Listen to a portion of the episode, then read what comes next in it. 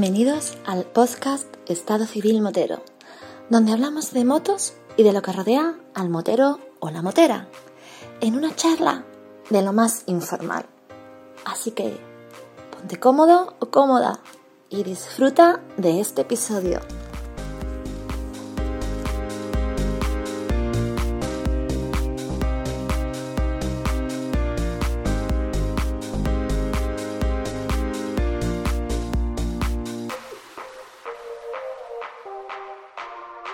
Pasa, chaval?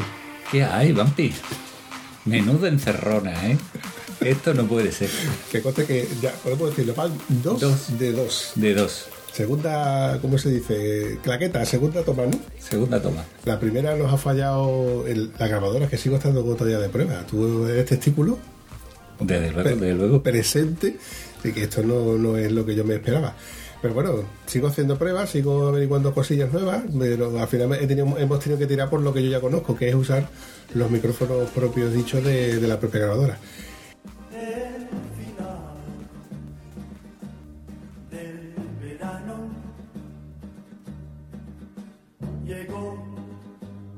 Y, y bueno, ¿y tú cómo te sientes viendo el set de grabación de Estado Civil Motero? Hombre, un privilegiado. Un privilegiado. Sí, se podría decir que sí. Ni siquiera Antonio ha visto esto tan de cerca como tú. Normalmente lo ve desde aquel lado y yo también lo veo desde aquel lado en cartoncillo, que esa es otra. Ya te contaré, ya te contaré. Mola ver lo que es el estudio, los estudios centrales. Bueno, una habitación relegado aquí de, de aquella manera, pero bueno, me sirve como centro de operaciones, zulo. Aquí paso más horas que, que en cualquier otro sitio de, de la casa, con, con diferencia. Pero vamos, lo que hay. Ah, Puedo, puedo ser testigo de que no es tan fácil como en un momento pudiera parecer. Eh, eh, ojo, y tú solamente estás viendo lo que es la grabación, luego está editarlo. Que editarlo, que conste que yo lo he dicho muchas veces, que es la parte que me gusta, pero no dejo de reconocer que es un rato. Hay que echarle un, un- unos cuantos de rato. Y además de esas cosas que como te melones y sigas intentando hacerlo, al final te cansas. Es como cuando estás limpiando el coche. Llega un momento que dices tú, a ver si termino ya de limpiarlo porque es que ya tengo mucha faena y ya lo terminas de cual- casi de cualquier manera. Entonces yo prefiero dejarlo a ratito de salto y pedazo.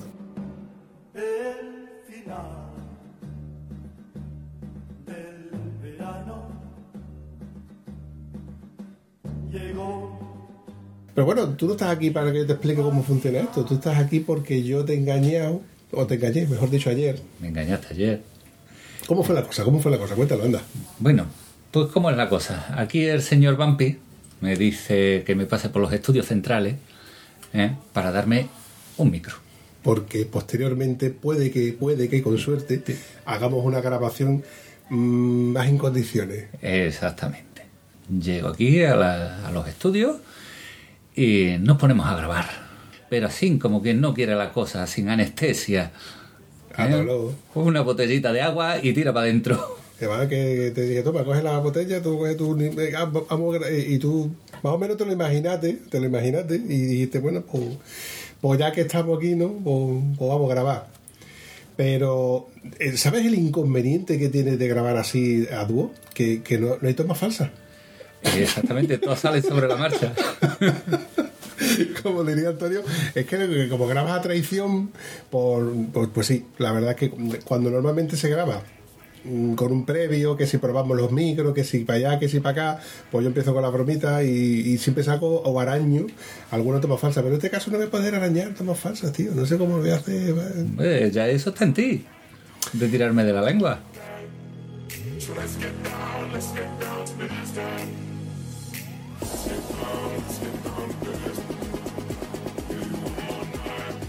Retomando el tema que, dejamos en el, en- el audio anterior, que, evidentemente se autodestruyó, mm, ¿tú cómo entras en, estado civil motero? ¿O ¿Cómo se puede decir? ¿Cómo llegas aquí? Porque yo, yo, sí puedo decir que llegaste a través del grupo de Telegram. Y además tú eres de los antiguos, ¿no? Sí, yo llevo ya un tiempecito con el grupo de Telegram. Yo llegué eh, a los podcasts a través de Twitter Trail, que para poder escuchar los talks, eh, me enteré de que había los podcasts porque yo no tenía ni idea de que era un podcast. Y a través de eso, escuchando los podcasts, pues me salió Estado Civil Motero. Digo, esto lo tengo que escuchar yo. Vamos a ver qué.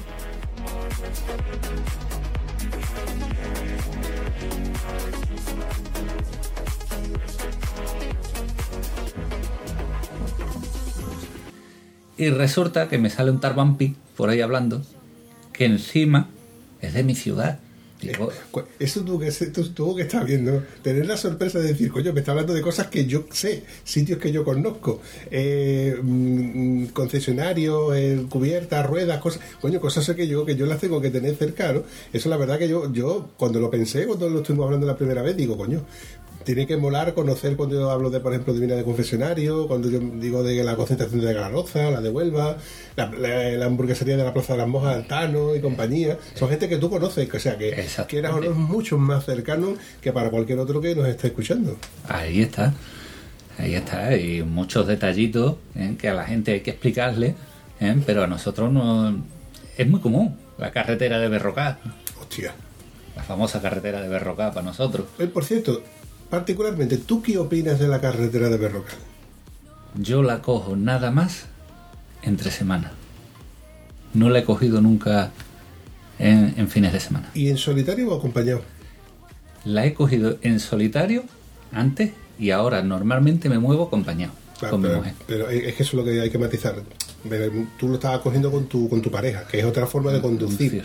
Pero a mí lo que pasa es que yo particularmente me, me encanta la carretera de Berrocal cuando voy en solitario a mi bola y a mi ritmo. El problema es cuando yo me junto con los peluzos que hacen una partida de golfo, empezando por Antonio y terminando por Antonio, evidentemente, Eso es así. Y los pimientos son asados. Y las papas fritas. que van a un ritmo que no es que me lleven con la lengua afuera, sino que me, no los quiero perder. Y si, si resulta de que yo ese día, mm, por amor al arte, voy incluso más ligero que los demás y los voy perdiendo, me crea el estrés de estar pendiente de los que van detrás, de los que van delante, o si yo soy el último, no perder los que van delante, etcétera, etcétera. Por eso digo que ese tipo de carretera me gusta cogerla en solitario y a mi ritmo. A mí me pasa exactamente lo mismo. Porque soy una persona que no me gusta correr con la moto. Si hay que correr, corro. ¿eh? Pero a mí me gusta disfrutar más del paisaje, de los sitios por donde voy. ¿eh? Y cuando voy con compañía o voy un fin de semana por esa carretera, que tú sabes que cogen gente que le van dando cera, ¿eh? pues ya ahí voy estresado. No voy a gusto. ¿eh? Cuando es una carretera que se puede disfrutar muy mucho. Es una carretera muy bonita. De hecho, esa carretera, ba- ba- bajo mi punto de vista, tiene, tiene como, como dos partes, ¿no? Tiene la parte corta, que tú dejas Berrocal a la parte izquierda, que vuelves otra vez por Huelva, por otro, por- puedes correr por otra ruta, o volver otra vez por Berrocal, todo lleno de curvas, o la parte larga que te metes ya en Sevilla, prácticamente. Y además puedes enlazar con, la Sierra de Huelva, que es, muy bonito, ¿no? La parte que yo, yo siempre hablo de lo mío, como, como buen hijo de vecino, hablo de la parte que me gusta. When you could be going, I just let myself in love. I would never let a shawty go and set me up. Only thing I need to know is if you wet enough. I'm talking sit back, kick back, games of my 40s. You keep playing nothing, nothing with your shawty. Esa parte, tanto la corta como la larga, es bonita y es bonita de hacer.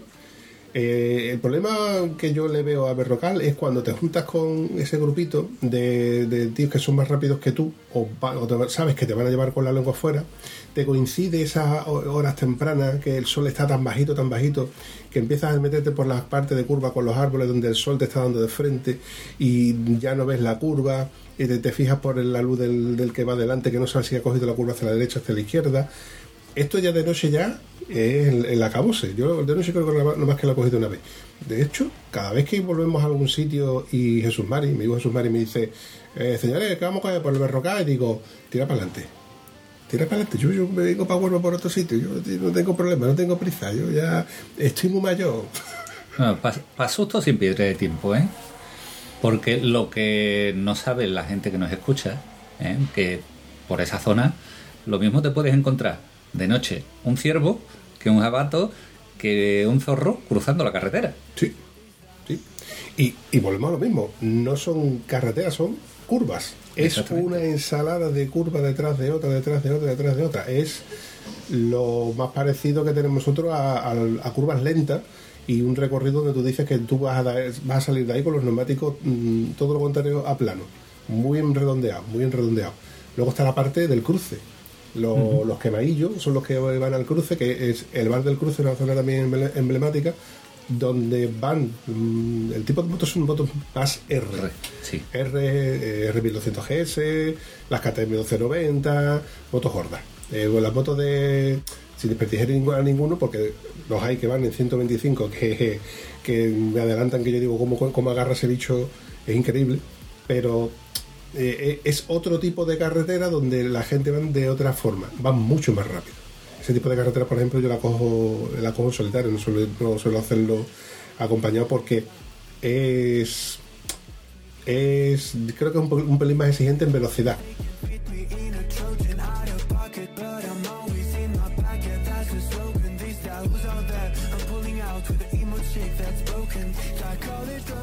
La verdad que Huelva tiene un, circuito de carretera. Yo cuando estuve hablando con David Navarro, con el de la Diputación, me dijo que se podían hacer 1.600 kilómetros en Huelva sin pisar por la misma carretera, a no ser que te la cruces. O sea, lo que es un cruce. Pero volviendo a pisar la misma carretera, puedes llegar a hacer 1.600 kilómetros. Cuando Nano, de, del Iron Bike, eh, estaba organizando el, tema este del Iron, eh, Julián fue el que me dijo, Quillo, po- podemos hacer, estábamos con el tema de la pandemia, podemos hacer lo mismo, pero en Huelva sin salir de Huelva. Yo, ¿Cómo se hace? Claro, cuando me mandó el enlace de todo lo que recorría y, hacer esos, porque eran mil kilómetros, digo, hostia, pues sí se pueden hacer. Es una pasada, ¿eh? Hacerle mil kilómetros dentro de Huelva. Pero bueno, no hemos hablado de, de Daniel Cruzado. Daniel Cruzado te preguntaría qué tipo de motero eres, pero yo creo que yo creo que hablar de uno mismo es complicado. Complicadillo. Vamos a empezar por la moto. Vamos a empezar por la moto.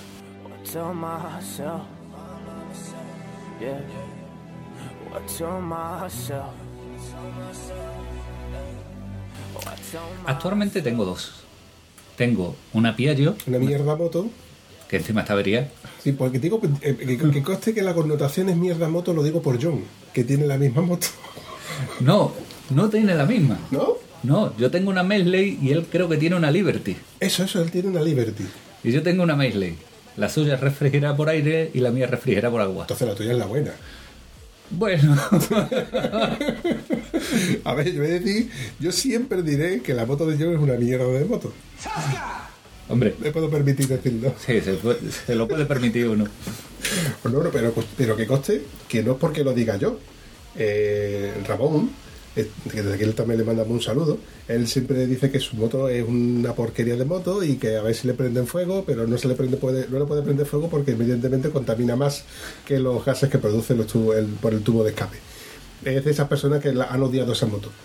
Sin embargo, John, eh, no sé la, la cantidad de kilómetros que me dijo que la había hecho. Es que la usa como, como herramienta de trabajo, más que como, como medio de desplazamiento. Y tiene un mogollón de kilómetros. Yo me pasa lo mismo. Yo por mi trabajo, yo me desplazo ¿eh? de distintos puntos de lo que es Huelva Capital y me tengo que desplazar 5, 6, 7 veces al cabo del día. Y entonces, moverte dentro de una ciudad, no hay cosa mejor que una moto pequeña. Tengo que reconocer que sí.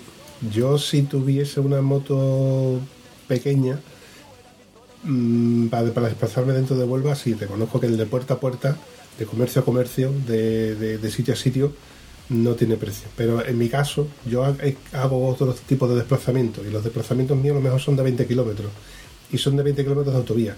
Y para mí es inviable desgastar un neumático que vale ya hoy por hoy 300 euros, 300 y pico de euros un juego de neumático, mm, de gastarlo por carretera de lunes a viernes para luego el fin de semana intentar de redondearlo. Es que eso sería una batalla perdida.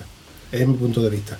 Pues al final, Pero es, es eso, la, moto pequeña te cuesta eh, unos 100 euros el juego de neumático, Sí, verdad. ¿sabes? La tuya tiene 13 pulgadas, creo que era, ¿no? Eh, la mía es un juego raro porque tiene la de delante es más grande y la de detrás más pequeña. La moto. Para- la de detrás es algo más pequeña para que te quepan dos cascos debajo. ¿eh? En lo que es la Piaggio. Curioso. I've been trying to call. I've been on my own for long enough. Maybe you can show me how to love.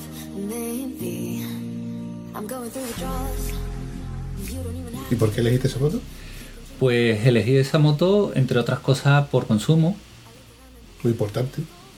2 litros a los 100 es lo que dicen que consume. Eso es hablar como un tieso. Exactamente. Exactamente. Yo ahora estoy llorando con lo que estoy gastando con la otra moto en el trabajo. Y la otra moto es Una Africa Twin.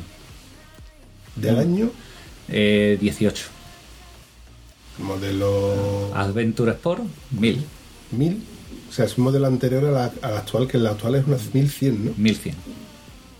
Vale. Creo, creo que si mal no estoy yo encaminado, lo que pasa es que pierdo muchas cosas. Hay veces que recuerdo cosas muy bien, muy bien y otras no las recuerdo, pero creo que es el mismo modelo, sin ser Adventure en este caso, que la de Roberto, con la que tuvo el accidente eh, por el país de los gabachos, como él dice. Sí, sí, eh, es una Africa Twin también. Cronológicamente hablando, habría que empezar por la primera moto, porque ¿cómo llegaste entonces a, a la Africa Twin? Vamos a ver. Eh, llegué a la Africa Twin desde una Yamaha, una SR, porque yo me saqué Clásico, ¿eh? clásico, con la que me saqué el carnet de conducir de moto. En aquel entonces yo creo que por la autoescuela Rábida, que de aquí de Huelva, era un clásico verte la SR2 y medio allí en el circuito dando vueltas como si no costara. Que yo cuento alguna que otra anécdota de, de esa autoescuela.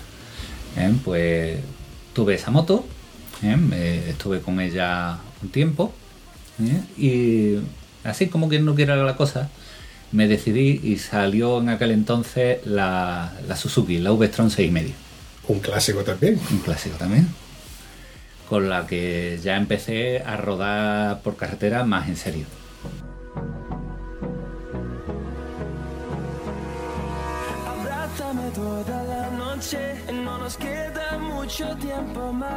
Ya después, en el mundo del tieso, ¿eh? hubo que vender la moto porque había que comprarse un piso. Hostia. Y ya ahí pasamos a una Aprilia SR49. Dios. Un salto Equita- Hacia abajo. Equitativo, pero hacia detrás, ¿no? O sea, si, bueno, menos mal que es para coger impulso luego para adelante, porque evidentemente después de haber dado ese paso hacia atrás, lo que te queda claro es que no vuelves otra vez a un ciclomotor de 49 centímetros cúbicos después de haberte... Y además tú eres un señor de cierta envergadura. Pues sí, Habría que verte en la SR. un metro ochenta y cinco, 110 kilos de peso, ¿eh? Así en canal, sin equipación, si le metes equipación, apague y vámonos. Joder. Qué bien, macho. Pues ya de esa moto, ¿eh? pues como me daba problemas de carburación y demás, me deshice de ella y compré la Piaggio. ¿eh? Para temas del trabajo y demás, y en cuanto he tenido oportunidad a base de ahorrar un poquito y de meterme en letras, ¿eh? pues compramos la Africa Twin. De la cual estás... Enamorado. Oh. Esto es porque no has visto la rubia. Estoy harto de buscarla por Huelva, pero nunca la veo. De vez en cuando veo una BMW amarilla, ¿eh? pero leñe, es una ES, es una 1200. Sí. Mi F800 no suele andar por vuelo. Del mismo modo que los primeros años la cogía hasta. Hasta bueno, la, excusa era ir a tomar café a donde el amigote mío que tiene un bar. allí iba yo a tomar café con la moto. eh, sacaba la moto para todo. Entonces era fácil verla por Huelva. Y de hecho había tres, tres amarillas. Lo cierto es que ya, no la- ya solamente está la mía. Y yo cuando la saco, evidentemente ahora lo que hago es sacarla para todo el día. La hago ru- rutas largas. Como te acabo de decir antes, en el día a día no me merece la pena coger la moto, a no ser que evidentemente aproveche para ir lo típico, a ver a mis padres, acercarme a ver a alguien al pueblo. Mm, entre semana que yo sepa que no tengo que trabajar, pero si tengo que trabajar prefiero llevarme el coche. ¿Por qué? Evidentemente, una de las cosas que yo, que, yo también le digo a todos los chavales que cuando ven la moto, hostia, qué chulo, ¿cuánto- ¿a cuánto corre? ¿Cuánto corre? Te digo que te, eh, ¿cuánto se pone? ¿Cuánto se pone? Y, no, pues, pues hace ruido, a ver, dale, dale, dale. Todos los chavales, como, como cuando éramos chavales, lo que vemos es que chula la moto, que chula la moto, que chula la moto. Pero yo siempre digo ventaja e inconveniente que tiene de, ir en moto. Que todo el que es motero, en condiciones o con cierto balaje, sabe lo que es. Se pasa frío en invierno, se pasa calor en verano. Te quitas el casco siempre despeinado, oliendo a sudor, etcétera, etcétera, etcétera. Y, y cuando yo, por ejemplo, valoro eso en mi, en mi día a día en el trabajo, prefiero llevarme el coche. ¿Por qué? Porque mi coche tiene mi aire acondicionado, mi calefacción, mm, no paso calor, no paso frío, y los recorridos son algo más largos y no tengo que andar esquivando coches, furgonetas, camiones, etcétera, en la autopista. Que eso también es otra. Que la, la- la hora punta es, eso, es, eso da miedo. Sí, te, te doy la razón, Vampi.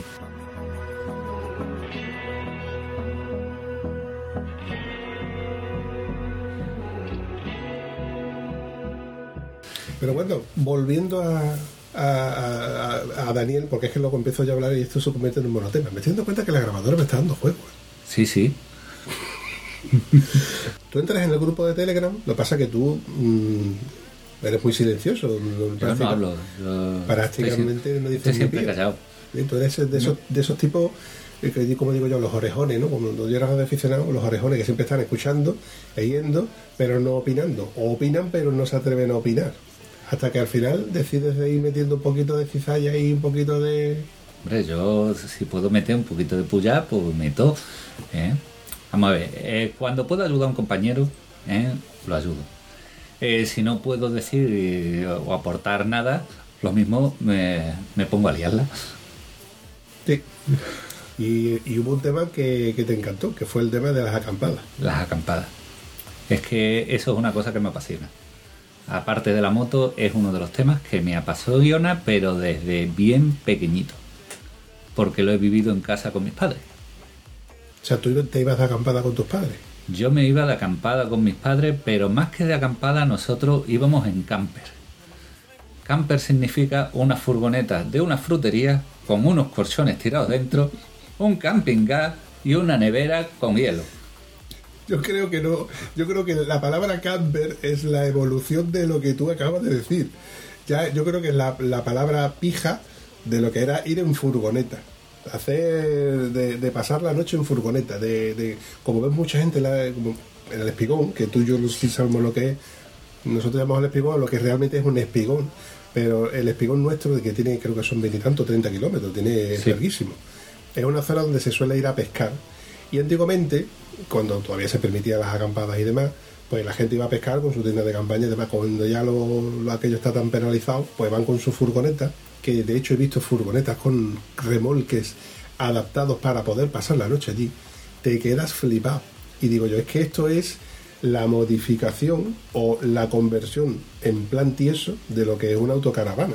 Convertir esto a, o adaptarlo a lo más cerca a poder, a, bueno, a las necesidades de ese momento, que es, si para lo más que lo necesito para pescar, para cocinar y poco más, pues esa es la adaptación. Y en tu caso, en aquel entonces era, era eso. Ahora es la para, como ahora se ha extendido y ahora hay eh, mucho M- Mucha moda, mucha moda y mucho postureo.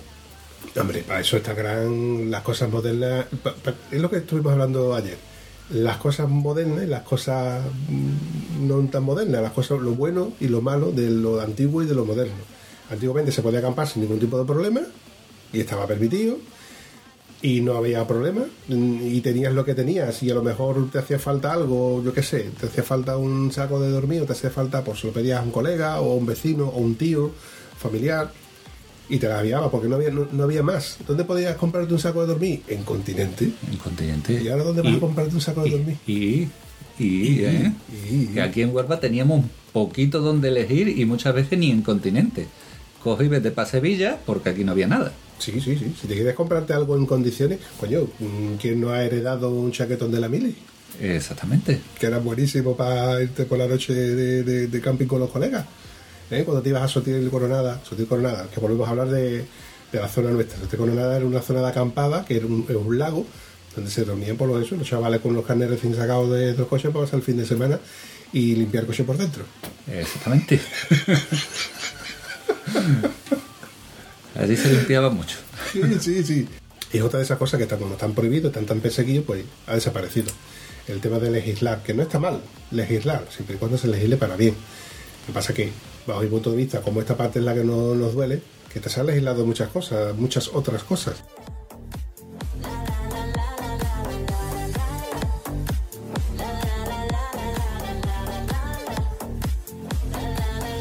Pero bueno, eh, volviendo al tema de, de, de antes comprábamos las cosas en, en continente, que hoy se puede comprar, seguir comprando en lo que antiguamente era continente, que es el Carrefour, y está mucho más especializado, al igual que tú ahora te vas a comprar la tienda de campaña y dónde vas a comprarla. Pues o bien vas a Decathlon o bien tiramos de nuestros amigos los chinos. Gran invento, ¿eh? ¿eh? Un gran invento. Además, eso, eh, estos le han hecho daño a- al, al sector auxiliar o de primera marca.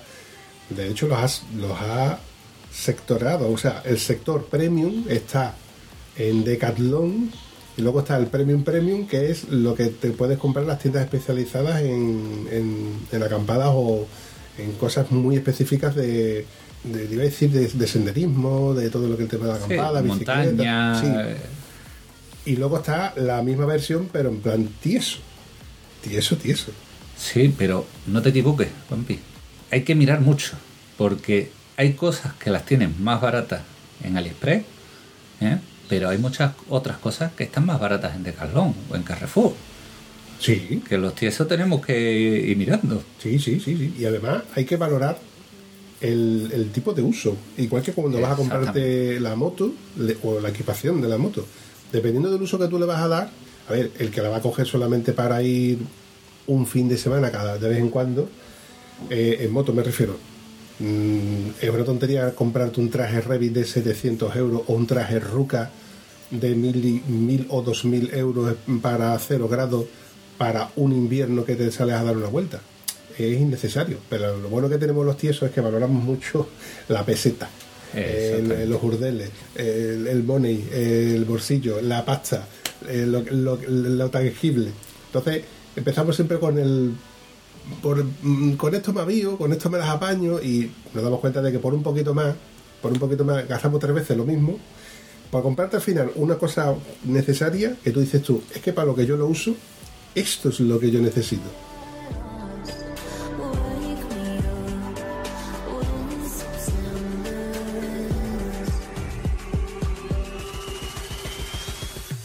Pero el problema en- de quienes están empezando es saber qué es lo que necesitas. Porque no es lo mismo nuestro clima aquí que si te vas a Soria o te vas a. Burgos o a Pirineo. No necesitas lo mismo. Ahí, de eso sabes tú más que yo, ¿ves tú? Porque tú, tú has andado más por, por fuera de... de- Sí, yo, de yo me movido por mucho, por muchos sitios. Por obligación, no por Eh, por, por obligación. el trabajo, el trabajo. Eh, entonces, eh, en Telegram estuvimos hablando del tema tiendas, por ejemplo, y yo recomendaba eh, la más barata del Decathlon. Y si la podías comprar de segunda mano, eh, pues mejor. Para empezar y probar, eh, es una tienda que es maravillosa. Ya, si le vas cogiendo el gusto, eh, pues hay otras opciones bastante mejores. ¿eh? Bastante mejores, que soportan mejor el agua, que soportan mejor el viento. Y te vale para, para estar mejor, más cómodo. Igual pasa con los sacos. hablamos ayer de que yo tengo unos sacos que son de pluma. Eso es de lo mejor que hay en saco. Y eso, hoy por hoy, primero por precio y segundo porque... mm, ¿qué, utilidad le voy a dar yo un saco de pluma con el clima que tenemos nosotros en Huelva? En principio dices tú, no lo voy a necesitar, ¿por qué me voy a gastar eso? Pero ahí está la voz de la experiencia. Pero ese es el tema. Nosotros aquí, eh, por nuestro clima, ¿eh? Eh, la mayor parte del año, con el saco que tengo yo, que es un 10.5, ¿eh? eso son las temperaturas, el rango, pues con ese saco nosotros podemos estar aquí, ¿eh? la mayor parte del año. Normalmente en pleno invierno no solemos acampar casi nadie. ¿eh? También tengo uno de fibra ¿eh? que, que es por debajo de 0 grados. Es eso, es saber qué es lo que necesitas. Es saber qué es lo que necesitas y arreglado a lo que necesitas, ¿eh? así comprar. Yo tengo ahora mismo 3, 4, 6 sacos. ¿Pero son todos tuyos? O Todo. el típico, o seis sacos que tienes tú de tu pareja. Exactamente. Entre los que tengo yo y de, y de mi pareja. Tengo uno que sí es de pleno invierno, como te digo, ¿eh? que es de fibra, ocultan mucho, ¿eh? que ese, nada más que hay uno. Tengo dos económicos, ¿eh? que también son de fibra, que es para temperaturas más o menos como la de plumas, y después tengo algunos de verano. Y aparte los plumas, tengo seis. ¿eh? Tengo también una, una sábana, unos sacos sábana ¿eh? de Situsumi, que también te ayuda a tener un poquito más de temperatura. Yo, eh, eso es una cosa que yo todavía no, no me he hecho de ello, de, de, de, lo, de las sábanas, tío, de los sacos sábanas. Estoy yo tentado, tentado, porque de esas veces que yo pienso, te metes con la ropa, porque para no desnudarte, te metes con la ropa y luego el saco lo tienes que lavar. Yo de todas formas lavo los sacos cada vez que, lo uso, como no lo usamos tantas veces como me gustaría. Pero lo de la sábana saco, me llama la atención. La sábana saco en su principal función precisamente es esa, que no se ensucie tanto el saco por dentro. ¿Eh? Y algunas como esto, pero que ya estamos hablando de una sábana saco de calidad, ¿eh? que vale 50 pavos, ¿eh? Eh, lo que es la sabanita saco esta. Esta sí te aporta un poquito más de calor, si lo necesitas. ¿eh? Que es lo que hablábamos ayer. La gente no sabe leer los rangos de temperatura de lo que es un saco. Siempre nos tenemos que fijar la temperatura más alta que nos da. Las que están por debajo, olvídate porque te mueres de frío. Te tienes que centrar en esa y de ahí para arriba. Y sabes que, por ejemplo, mi saco este que te he comentado de pluma, 10 grados. Pues se supone que un hombre ¿eh? de 80 kilos a 10 grados no pasará frío con ese saco. Estará bien. Pero ahora, entre tú y yo, todo el mundo no tiene la misma temperatura. Entre tú y yo, dentro de un saco, no. Vamos a matizar las cosas porque Ah. vamos a meter la confusión. Meternos a ti y a mí dentro de un saco y va a ser ya para empezar complicado, ¿eh? Eh, en primer lugar, vamos a dejar claro de que no nos vamos a meter en un saco, ni en un saco. Pero, ojo, que existen sacos, o todavía existían, creo que todavía tienen que existir, ¿no? existen. sí existen los Existen sacos dobles. los sacos dobles y sacos sencillos ¿eh? que se pueden unir y formar uno doble. Sí, recuerdo que de hecho, tengo que mirarlo a ver, a ver si lo encuentro por ahí. eh, unos chicos que ahora están con, con furgoneta camper, que ellos recorrieron toda Europa y, y África en bicicleta y tenían sacos de dormir de pluma que se unían, eran tan- sacos sacos tipo momia, que además se unían, pero además eran por tallas. Y el problema era que tuvieron que comprar los dos de la talla grande para poder unirlo, para poder dormir los dos juntos. Eh, además, era un saco momia, era un saco momia, pero era una, una peculiaridad. El tema de los sacos es, algo más extendido de lo que parece. ¿eh? Así es, así es.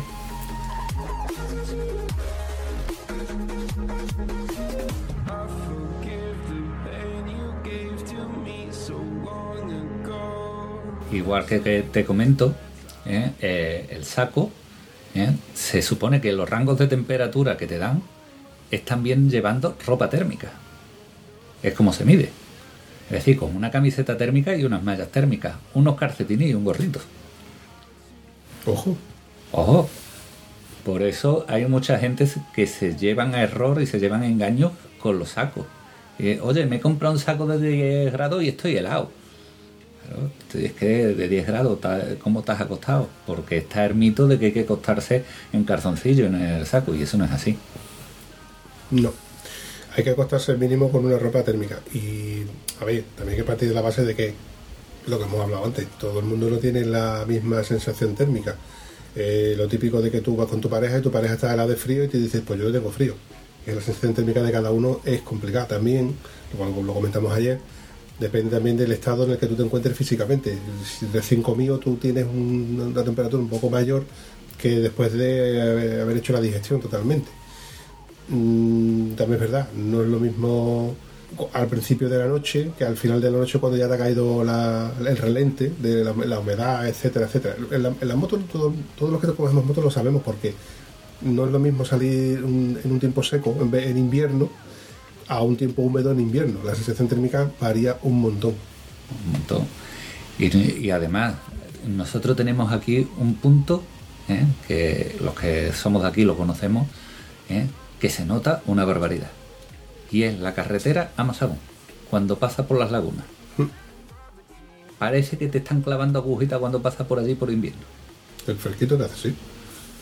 Bueno, la parte del Rocío, la parte de Doñana, eh, todo ese paraje natural, ahí eh, se- condensa una cantidad de humedad de noche, mm, sobre todo en invierno, pero es que en verano yo he conducido por allí incluso en coche y lo he notado. O por ejemplo cuando vas a Punto Umbría y pasando a la Jaraque, esa bajada que dices, hostia, que Exactamente. fresquito, y luego vuelves a subir y llegas a, eh, al Punto Umbría o al Rompido por ti y dices tú, coño, que lo hace con el fresquito que ha hecho hace un momentito. Por eso digo que la moto no vale ni para el verano ni para el invierno. Eso es así, compadre. Eso sigue siendo así. Es una cosa que es así. Te tiene que gustar y ya está.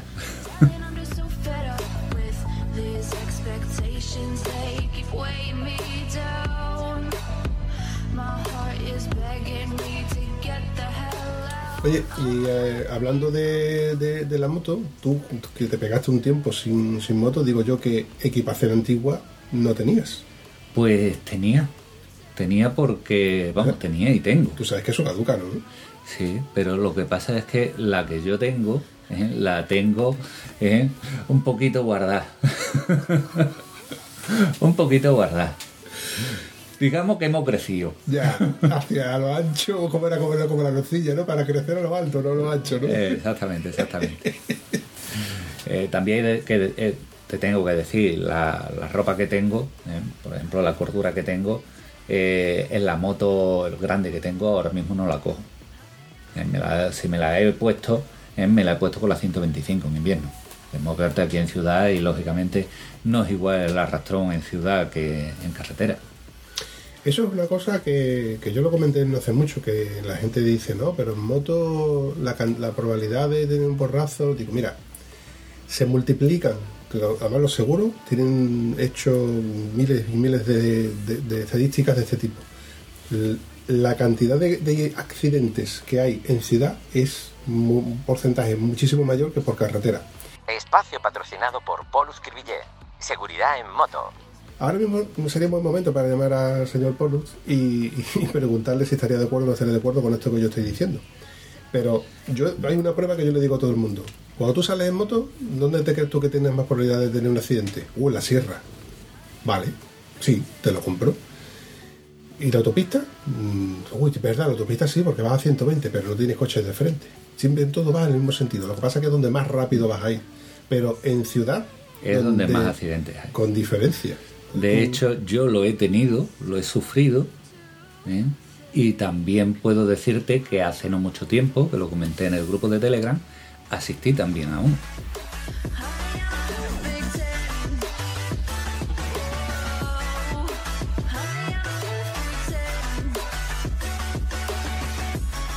¿eh? Yo siempre voy con mis protecciones y eso. Tú date cuenta que yo no te he dicho de no sufrir un porrazo. Te he hablado del arrastrón. Normalmente vamos más despacio ¿eh? y un arrastrón en ciudad es menor. Ahora, los impactos ¿eh? sí son más fuertes en ciudad. Porque de hecho a mí me pegaron por detrás en un paso de peatones. ¿Para qué haría yo el paso de peatones? Con papeles. Pa- Te dieron, por, te dieron por detrás con papeles. con papeles, con papeles. Lo siento, tenía que. Lo has puesto Sí, a huevo. sí, así lo he hecho. No me decías tú que no íbamos a tener toma falsa. No te falta, venga. Esto va todo para adelante, esto va todo para adelante. Pero bueno, te dieron, te dieron por detrás y no hubo más. No, nada más que dos meses de baja. Joder, macho. Nada más. Cae al pegarte por el porrazo, salí de costado, ¿eh? caí de cabeza, ¿eh? lo que es literalmente de cabeza y con el hombro, ¿eh? y espardazo en el suelo.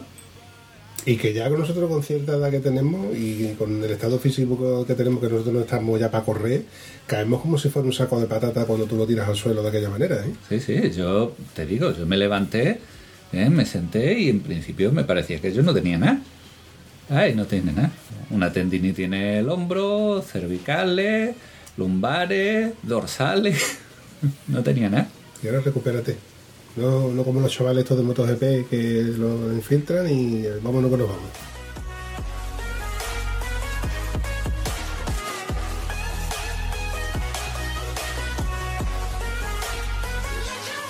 Me has dicho que pasaste por una Yamaha SR2 y medio. ¿Era la Special o no era la Special? Porque La- había dos versiones, la normal y la Special. La Special era la Ah. que tiene los cromados, los Sí. altos. Esta era la especial, pero la, la de especial ya le quedaba poco de especial. Qué, mal- qué malas manos, tío. Ver- me da vergüenza juntarme con un tío que no ha cuidado una Yamaha dos y medio especial. Esas fotos No, son. pero si es que llegó a mí así. La más barata que había. ya venía a tocar, ¿no? Ya venía a tocar. De ahí me has dicho que pasaste a la. A la V-Strom. a la Ovestron, maquinón. ¿Ya ahí circulabas tú en solitario o acompañado? En principio iba en solitario, pero ¿eh? había a través de los típicos foros, ¿eh? el foro de Westrom. Clásico, ese foro emblemático, ¿eh? Bueno, pues hubo una quedada aquí en Huelva, la primera quedada, el comando Pata Negra, ¿eh? y salimos con las Westrom por ahí. Y un compañero se le ocurrió de decirle a una chica, oye, mira, que vamos a salir por ahí, ¿eh? ¿quieres venirte con, con nosotros? ¿eh? Pero tú vas con tu mujer, ¿no? Se pone, sí, pero yo tengo un amigo que, que te lleva en la moto. Qué hijo de puta. Me suena, me suena que hizo de Celestino y desde entonces ya no te hablas con él, ¿no? Qué hijo de puta. Pues mira, no, no me hablo con él.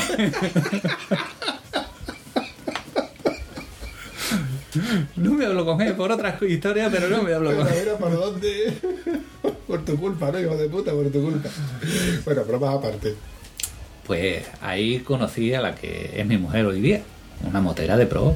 ¿Eh? Ha pasado un viajecito a Pirineo este año donde ha pasado un calor horrible ¿eh? y yo estaba temiendo ir a Pirineo por las curvas. La meto en la carretera de Berroca. Cuando llego al final me dice, ¿y ya se ha terminado?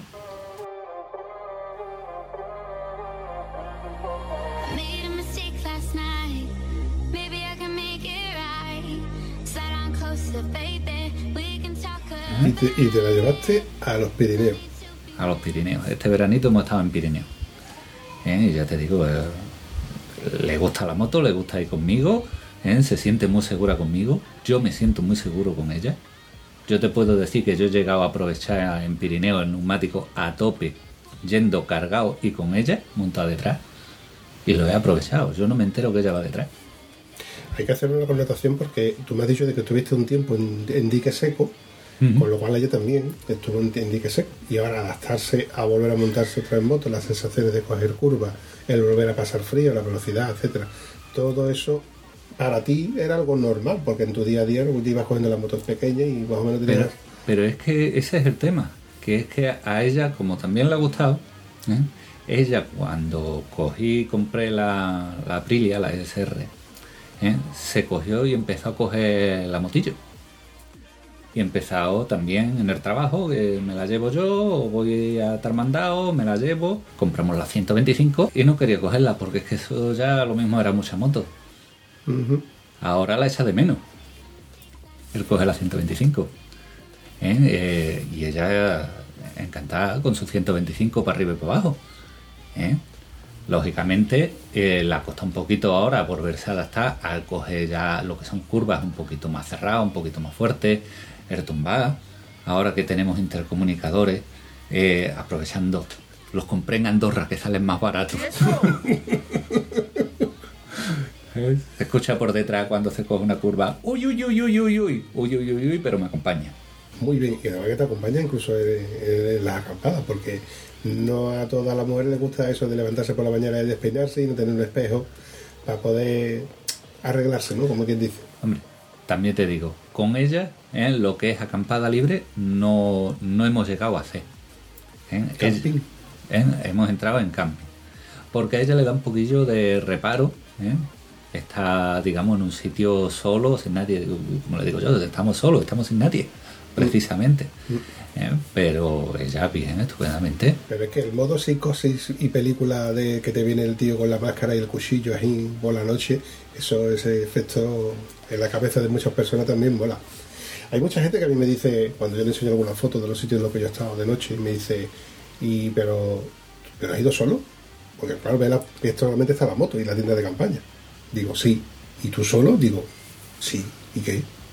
No pasa Y en nada. medio del campo, digo, bueno, sí, en medio del campo y en este lago, con este amanecer, este atardecer y estos sitios chulos. Y la gente se extraña, pero porque nos estamos, entre comillas, burguesando. Pero cuando tú le sacas a todos esos mismos que te preguntan y te dicen, pero tú solo, y tú le dices, oye, tú nunca has dormido en el coche cuando eras joven y estabas ahí en medio tú solo, ya coño, pero era el coche, digo, ¿y qué? ¿Y qué? Si te van a hacer daño, te lo van a hacer de un mismo de un modo que de otro. Si te vas a ir a, una- a un sitio conflictivo, es probable que te pasen las cosas. Si te vas a un sitio que no es conflictivo, es probable que no te pasen las cosas. No digo que no te vayan a pasar, pero evidentemente vete a un sitio donde vayas a estar cómodo y donde más o menos deduzca que no, que no vas a estar mal. No te vas a ir precisamente a hacer vivac en medio del campo, como yo he visto vídeos que de hecho mm, me encanta ver estos vídeos porque son auténticos de supervivencia, pero son de no más que de supervivencia, son de cómo hacer vivac, que sí que está, sí que es legal, en medio del campo. Chicos, chavales, que te explican cómo afilar un cuchillo, cómo usarlo de machete, cómo, cómo encender un fuego o cómo aprovechar mejor para aprovechar ese tronco. eh, mm, con una lata de sardina, con una lata le echas cartón, le echas cera y te sirven para hacerte un pequeño infernillo, etcétera, etcétera. Hay kits, eh, cosas que tú puedes hacer en tu casa que te podrían sal- salvar o solventar, entre comillas, en, en cualquiera de estas salidas. Te encuentras en mechero y dices tú, hostia, ¿y ahora cómo lo hago? Bueno, pues evidentemente no vas a coger dos piedras. Pero si te buscas una cerilla que las metes en un bote que es hermético, el típico bote de la cámara de fotos, cosas así, coño, pues ya las tienes para el día de mañana o para cualquier cosa. Y esto no se te ocurre hasta que no ves vídeos así. Volvemos a lo de al modo antiguo, al modo moderno.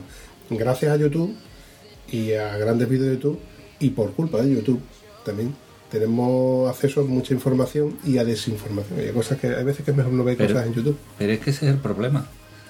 Que eh, muchas veces te idealizan cosas que no son ¿eh? y realmente lo importante se pierde. Porque yo he visto muchos vídeos de YouTube haciendo vivac ¿eh? y en un saco de dormir sobre una esterilla y los he visto con un saco de plumas y digo mm, que no te caiga un poco de relente. Porque como se te moja ese saco, vas a pasar frío para decir que es esto. Me consta, me consta. Eso de, de mojarte y pasar frío y no perder el frío y decir la única fórmula que tengo es de, de andar o andar ligero para coger un poco de calor, pero luego vuelves otra vez a coger frío porque has perdido esa sensación térmica. Es complicado, es complicado. Pero bueno, gracias a, volviendo al tema de lo de- del modernismo, gracias a, a la tecnología, evidentemente, pues tenemos a Decathlon cerca, tenemos a AliExpress, que nos ha permitido tener mm, linternas de todo tipo, cubiertos. Empezar a tener cosas más asequibles. Más asequibles, porque normalmente las cosas que hay están pensadas para gente de que hacen montaña. ¿eh? Y claro, esas cosas son muy específicas y muy caras. Cada gramo cuenta en montaña. Y entonces, claro, eh, no es lo mismo nuestras tiendas, eh, 50, 100, 150 euros, que las que llevan ellos 300, 500, 600, todo depende de dónde vayan ahí.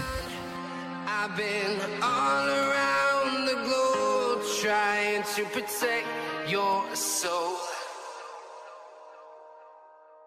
Eso se puede trasladar perfectamente al, a cualquier gremio, al que, va en bicicleta, al que va con su caña de pesca a pescar, al que, yo qué sé, a cualquier hobby, o que lo como queramos profesionalizar. Si quieres ser bueno en algo, o si quieres hacerlo lo mejor posible, pues te, compras lo mejor, lo más caro.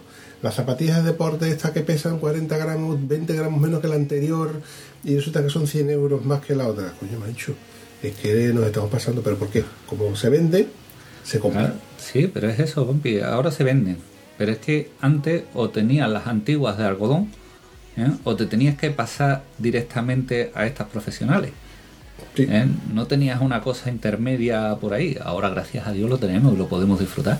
Y, y tampoco tenías cómo, cómo averiguar si esa compra era o no era factible.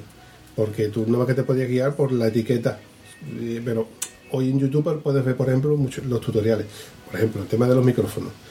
Yo me compro un micrófono y yo no sé cómo son los micrófonos, porque yo lo escucho de una manera y luego resulta que es otra. Pero viendo muchos tutoriales, pues me puedo hacer una idea de cómo me- cuál me interesa o cuál no me interesa. Volvemos a lo mismo, hay micrófonos de 10 euros, de 1 euro en AliExpress y hay micrófonos de 1500 euros. Es como los cascos, ¿eh? Es que te lo vuelvo a matizar en, todos los- los rangos de, de- de cosas, eh, con las cañas de pesca.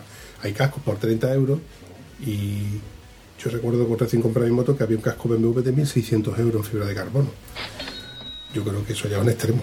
Pero es que en un reloj te... te- en todo, te- en todo. Es En que esta vida, en todo. en todo, tío.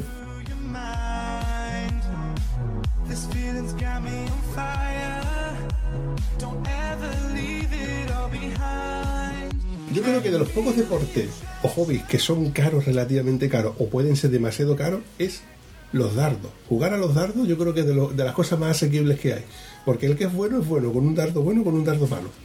Le coge el, el punto rápido. Ahora, el que intenta ser bueno, pues intenta buscarse uno que ya no son de aluminio, ahora son de tusteno. No, tusteno. pero eso pasa mucho, Vampi, eh, en, en todas las cosas, ¿eh? porque mm, yo cojo y veo sobre todo la gente con las R. Y que si escape, que si suspensiones, que si le cambio... La estribera retrasada, que si la cúpula doble no sé qué, que si latiguillo metálico de no sé cuánto. Y, y después iba yo por detrás con mi Vestron y decía, macho, tú me sacas cuando llevas una recta porque llevas una mil, ¿eh? pero en las curvas no... Lo que hay que tener muy, muy claro son los conceptos. Aquí hay una cuestión. El concepto es el concepto. Esa es la cuestión. Pero ¿y el concepto? ¿Eh? ¿Eh? Hay veces en que no es más rico el que más tiene, sino el que menos necesita. Y no es más rápido ni más mejor equipado el que más tiene, sino el que menos necesita. Mm, Tú teniendo claro que el uso de tu, de tu moto y de tu equipación es el que tienes, si te puedes gastar un poco más, te gastas, evidentemente te vas a gastar siempre un poco más, pero si te avías con lo que tienes, te avías con lo que tienes. Eso es así. Y los pimientos son asados. Y las papas fritas. El intercomunicador que has comprado en, en Andorra, ¿estás contento con ellos? Hombre, sí, son, son los de Nolan, nuestros cascos son Nolan. ¿eh? Y me han salido los dos, eh, la pareja, 236 euros. Coño, esto muy bien. Eso es lo que vale hoy por hoy un intercomunicador de escena y no son Nova. Yo he tenido los de AliExpress, no es que sean malos, pero tienen muchos problemas de desvinculación con el intercomunicador, o sea, el intercomunicador con el, con el teléfono, etcétera, en la época en la que todavía no tenía el GPS. He tenido un cover que, bueno, que tiene sus virtudes y defectos, y entre los mayores defectos que tiene es que no puedes regular el volumen. Entonces, cuando hace esta velocidad, ya no escuchas lo que estás escuchando. Eh, además, es guapo porque vas conduciendo y escuchas algo de fondo, y de buena primera suena el estribillo y dices tú, ya sé qué canciones. lo adivinas y dices tú, y ya empiezas a cantarla, a, tarare- a tararearla. Y luego te compras un, un Sena, unido ya a un buen casco, y dices tú, hostia, es que esto ya es otra cosa. Cuando ya pasas a lo, a- no lo premium, sino a lo bueno dentro de tu, de, de tu asequibilidad. Y claro, también es verdad que si te compras algo, el intercomunicador chino, la batería al cabo del año mm, ya no daba, daba- no daba más de sí, tenías que cargarlo cada vez que te parabas o llevarlo conectado, ya era un coñazo. Entonces dices tú, no te vuelves a comprar otra, otra compra de ese tipo, ya inviertes un poco más en la siguiente compra. Bueno, la experiencia también te va dando, eh, necesito esto y me espero un poquito y me compro esto. Sí. ¿Eh? Pero eso ya te lo da la experiencia. El que no tiene experiencia, pues o va de oída o va sin saber. Mm. Lo, que yo nunca voy a recomendar es que escuche el podcast de Estado Civil Motero para preguntar por experiencia. Hombre, Hombre, por favor. hombre, a mí me preguntan por neumáticos. Yo siempre digo lo mismo. Lo que yo te diga es mentira. Pero es que lo que te diga el otro también es mentira. Claro, yo, yo puedo hablar de, de- De mis sensaciones. Y el tema de los neumáticos, eso es un melón que es mejor no abrirlo, ¿eh? ¿Eh? Eso es un melón que es mejor no abrirlo, porque cada uno te cuenta la película como le va. Y no es lo mismo, ni extremadamente parecido tú y yo en la misma carretera, con la misma moto, y el desgaste es diferente.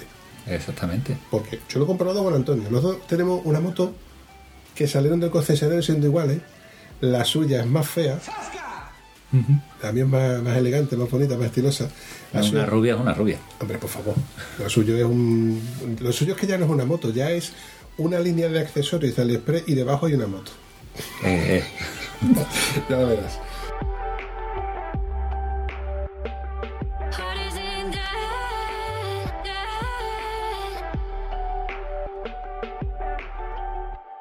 ¿Y qué es lo que pasa? Mm, Nosotros, mm, por, por el estilo de conducción que él tiene y el que tengo yo, él gasta un litro más de gasolina que yo.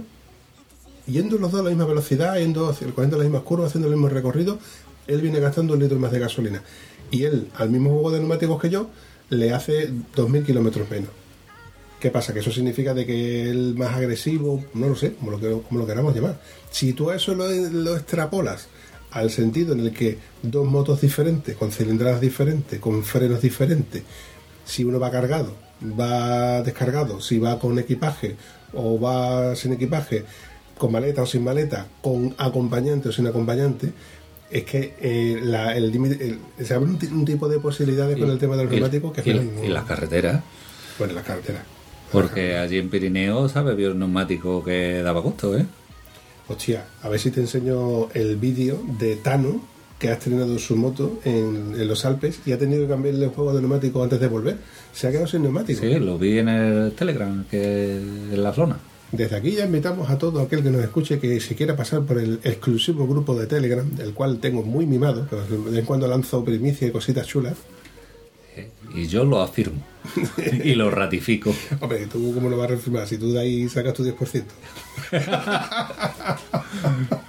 Antonio últimamente está muy desconectado, no, no le da tiempo a leer. Es que últimamente el grupo está demasiado animado. El otro día, que fue Javier, ¿no? Me dice, que yo tengo 300, 300 mensajes por leer. A ver si me pongo al, al- al día.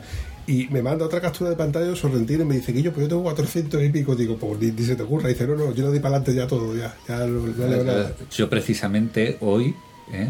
con un compañero que, que ya venía aquí a Huelva, le he dicho, escucha, hablamos por privado para no seguir poniendo mensajes aquí. Sí, es que hay momentos en los que, a ver, yo agradezco, por ejemplo, John, John, al cual le tengo un aprecio increíble porque es, independientemente de que sea un troll, porque él se autodefine como un troll, es...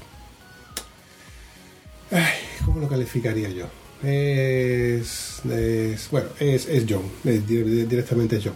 Pero en este tipo de, de situaciones en las cuales él ve que te puede echar un cable o ve una solución a algo, él rápidamente te da una solución y te manda fotografías, te manda información. Te...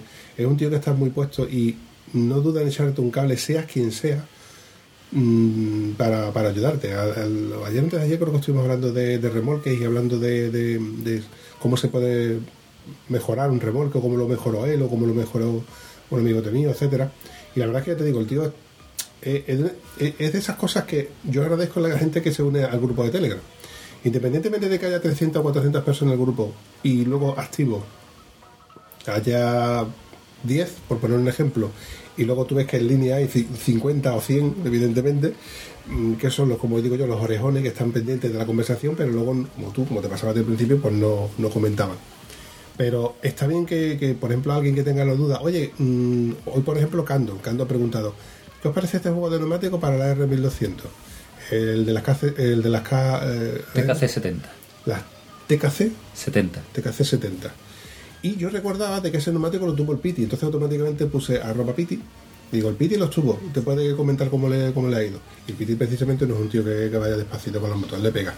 Y salimos súper contentos. Ah, yo salí súper contento. Gonzalo, que también cada vez que puede, también hace algún comentario referente a los neumáticos, referente a su, a su experiencia.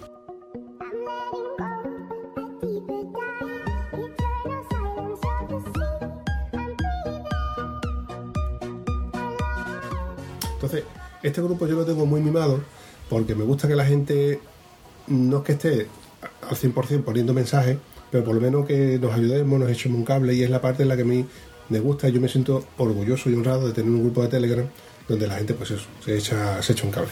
Pero bueno, independientemente de eso, volviendo al, al podcast, mm, tú eres usuario de podcast, ya eres usuario de podcast antes de conocer el Estado Civil Motero, tú me lo has dicho. Sí, escuchaba el de Twin Trail, ¿eh? el tema motos y eso, porque me enteré que existían los podcasts a través de ellos, ¿eh? porque yo lo seguía por YouTube y empecé a escuchar el de, el de Twin Trail, ¿eh?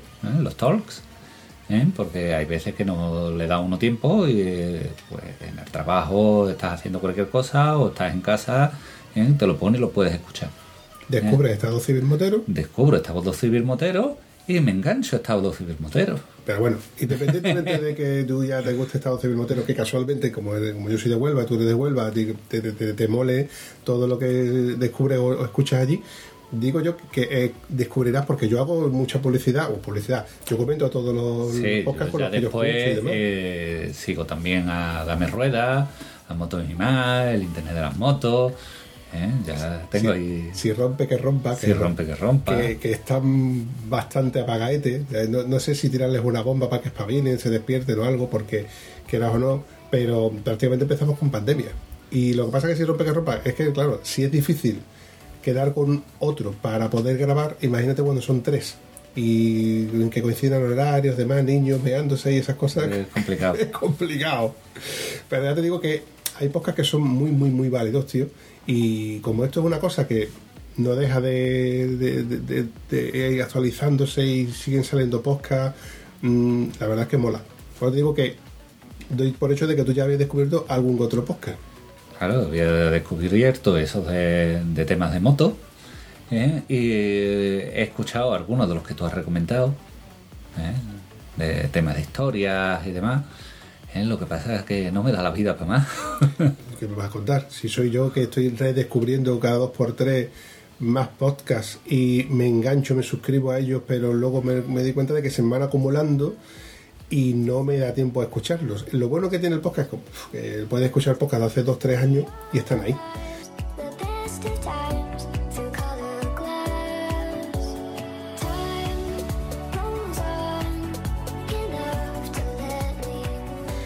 Mira, te voy a recomendar uno que igual te gusta con el tema de- del, del camper. Yo desde hace mucho tiempo sí llevo a, Íñ- a Íñigo Mendía, que tiene un podcast que se llama Viajando Simple. Ha tenido tres furgonetas, no, ha tenido seis furgonetas y esta séptima no es una furgoneta, es un camioncito de 3.500 kilos que lo ha convertido en, su vehículo vivienda. Pero ya no es Viajando Simple, ya es otro nivel.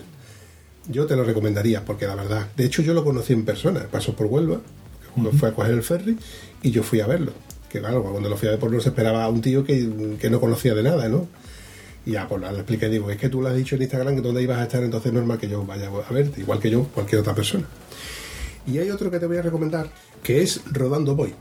Esto es una chica que, a ver, que la escucha te vas a dar cuenta que es periodista, porque su forma de expresarse evidentemente es mucho más profesional que la, por ejemplo, la, mía. Y aparte te explica las cosas que, dices tú, hostia, pues la verdad es que mola. Además tiene, es muy, es muy simpática. Y es de una familia que empezaron alquilando autocaravana, les gustó el tema, volvieron a alquilar autocaravana y hasta que al final compraron una de segunda mano. Y cuentan sus vivencias. Y de vez en cuando tiene alguna charla, alguna entrevista, y la verdad es que mola. Así que ahí tienes mi recomendación del día. Ya, pues habrá que escucharlo.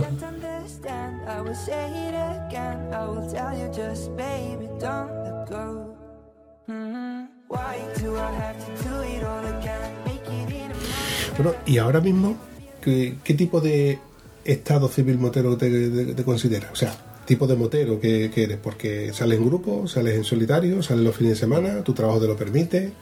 Pues mira, normalmente salgo en solitario.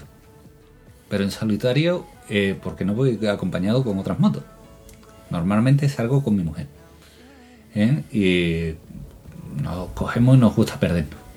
Sobre todo a mí. Ella siempre me dice que por qué me meto por esas carreteritas. ¿Eh? Me gusta meterme por, por carretera secundaria, en algún camino bueno, pero buscando paisaje, buscando disfrutar de la moto, disfrutar del sitio en el que estoy. ¿Eh? Si por ejemplo me he metido en alguna carreterita de estas pequeñas perdidas, ¿eh? parar en un rincón, ¿eh? quedarme allí parado y, y sorpresa, me salen dos ciervas al lado. Conozco, conozco esa situación, eh, esa sensación, sí, sí, la conozco, la conozco. Eh, Pues eso es lo que me gusta. Con eso es con lo que disfruto. Recuerdo, es que se me ha venido a la mente, una vez que salí con el grupo de Tano, Julián, éramos un grupo bastante ruidoso. Digo ruidoso porque no se me olvidará que venía con nosotros Varón. Varón tiene una Harley Davidson totalmente personalizada. No tiene, creo que, absolutamente nada que sea original. Creo que el motor y hasta el motor está modificado. Y es esta típica Harley Davidson con los manillares altos y súper ruidosa. Pero el tío va en moto, el tío va en moto, maneja la moto, que es increíble cómo coge las curvas.